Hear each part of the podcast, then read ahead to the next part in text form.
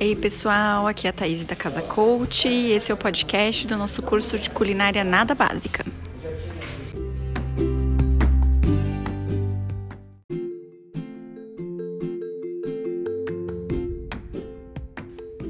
Nossa primeira receita é essa salada especial de folhas variadas com figo e presunto parma. Ela é muito simples, basta você juntar os ingredientes e montar de uma forma harmônica e delicada. Você vai precisar de um pacote de salada. Eu sugiro já comprar a salada lavada e seca, aquele mix que tem no supermercado que vem vários tipos de folhas. É, esse mix às vezes ele pode ser um pouquinho mais caro do que comprar os pés de, de, de, de folhas individualmente, mas no final das contas, eu acho que até há uma economia, já que você acaba não desperdiçando o alimento, tá? Então você vai precisar de seis figos, seis fatias de presunto. E é só juntar tudo, expor numa travessa bonita, colorida de preferência, e só, como tá na foto. Se você gostar, pode adicionar um molho de sua preferência que nós vamos colocar as receitinhas aqui também, tá bom? Então, figos cortados no sentido do comprimento em quatro partes e o presunto.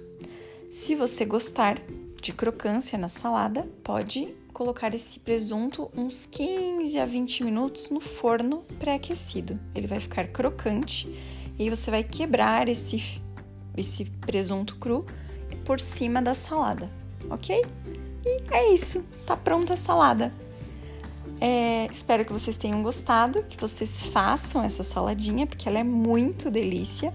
E quando fizerem, não esqueçam de mandar foto para Casa Coach.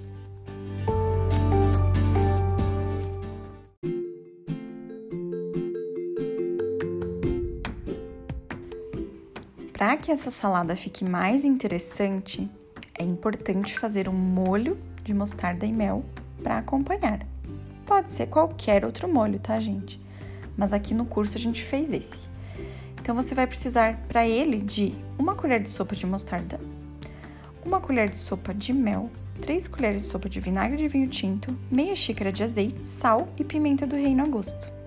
Você vai misturar tudo, pode ser na mão ou para facilitar a sua vida, é bom você separar um vidrinho com tampa é, desses de, de suco ou até de maionese, sabe? E aí você põe todos os ingredientes lá dentro, fecha a tampa e chacoalha. E aí você vai servir na molheira a quantidade que vai ser usada para aquela refeição e o restante você pode guardar na geladeira tampadinho por até 5 dias, tá? Então, esse molinho também serve para qualquer outro tipo de salada e é delicioso. Não deixem de fazer.